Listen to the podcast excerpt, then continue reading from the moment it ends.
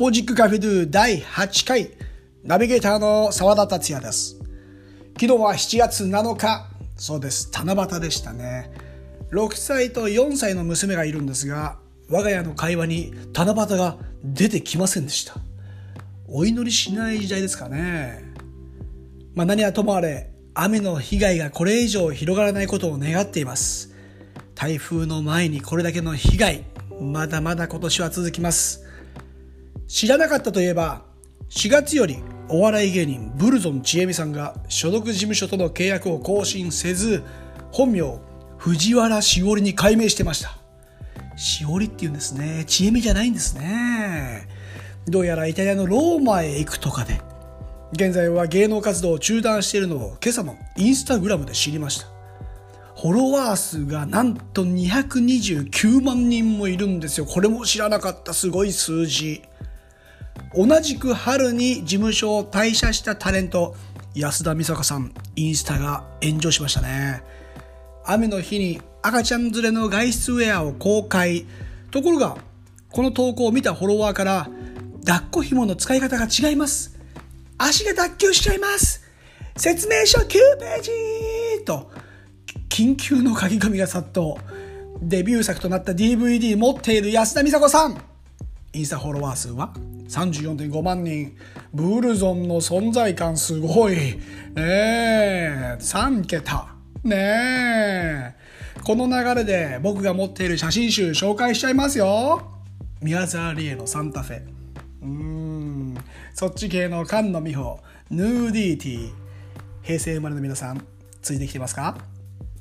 同じくそっち系のマドンナ X。完全に今離れましたね。グラビア系の松田千奈。うーん、誰ですか？誰ですか？と言われてますね。さらには、加藤玲子。あー、完全に昭和な出来事になりました。松田千奈、加藤玲子。僕の青い時代です。松田千奈さんは1977年1月生まれなので学年は一つ上。中田秀と同じように、えー、一個上という。菅野美穂さんは1977年生まれですが同級生です松たか子さんも同級生ですだからこその衝撃ありました僕のこのシリーズは次は道端アンジェリカですかね気にしてますよ間もなくですか？今の子たちはドキドキしながら本屋さんに行って買わなくてもいいなんて贅沢なネットやインスタを見ればいい。ずるいずるいずるい。エロ自販機にドキドキしない。ときめかない。エロ自販機に可能性を感じたりしない。あの経験をしない。ずるいなあのドキドキがね、成長させてくれるんですよ。さて、そんな青い時代を学生時代に過ごした現在おじさん、私、沢田達也、今年43歳。まあ、ある意味であのドキドキに育てられた前回登場した家業の話そもそも皆さん建具屋って知ってますか？かつては障子や襖日本の伝統工芸から始まりドアや家具の製作をしています。分かりやすく言うと家の中を作る仕事ですね。一つの部屋を家具で二つにすることもできます。兄弟がいてねこの部屋を二つにパサッとすることもできちゃいます。僕の家も作りました。キッチンもできちゃいますよ。洗面所の家具テレビ台テーブルベッド椅子自分好みで作るということができちゃうんです。大工さんよりも細かくとても繊細な仕事が多いです。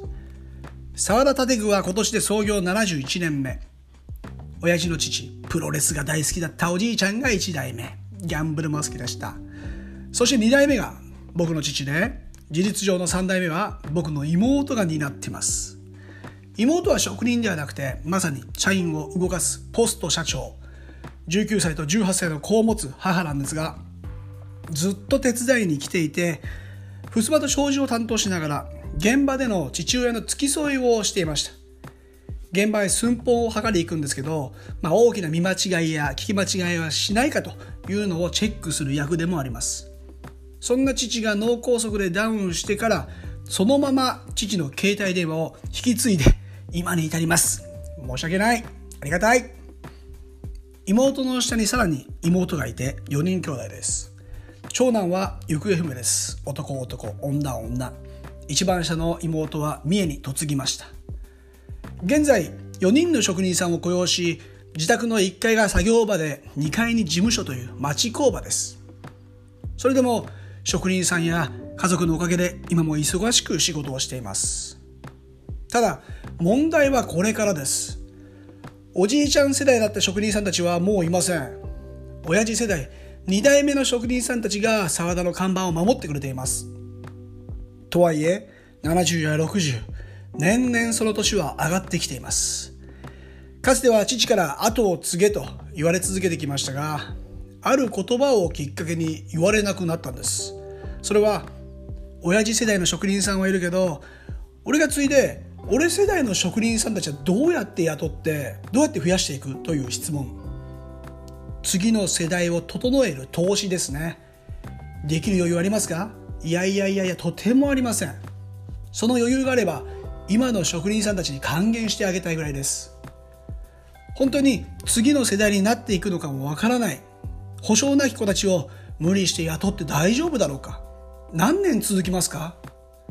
週末に必ず休みをあげられる保証もない。定時で帰られる保証もない。給料やボーナス決して満足できるものを提供できない。難しい問題です。しかしこの問題は日本中に溢れているんです。日本の伝統工芸や日本の職人を残していくには国の補填なくして守れないということです。僕も障子や襖家具作りできますよ。もちろん教えてもらう職人さんたちにはかないません。自分の家を作ろうって思った時にその技術を学べると思ったんです。夢中になって短時間でいろんなことを吸収しました。この番組の自己紹介を振り返っても本当いろんな現場で肌で感じて自分の生きる考えが作られてきてるなと思っています。間違いなく松田聖奈さんの写真集を買っていた時にはこんな考えを持っていませんでした。現在は個人的に相談や依頼が入ることもあります。そこは家業をうまく活用して制作や取り付けをお願いしています。依頼が集中する時もあります。忙しい時です。自分も制作サポートに入ったりもします。でもそれ以上はまた違った問題なんです。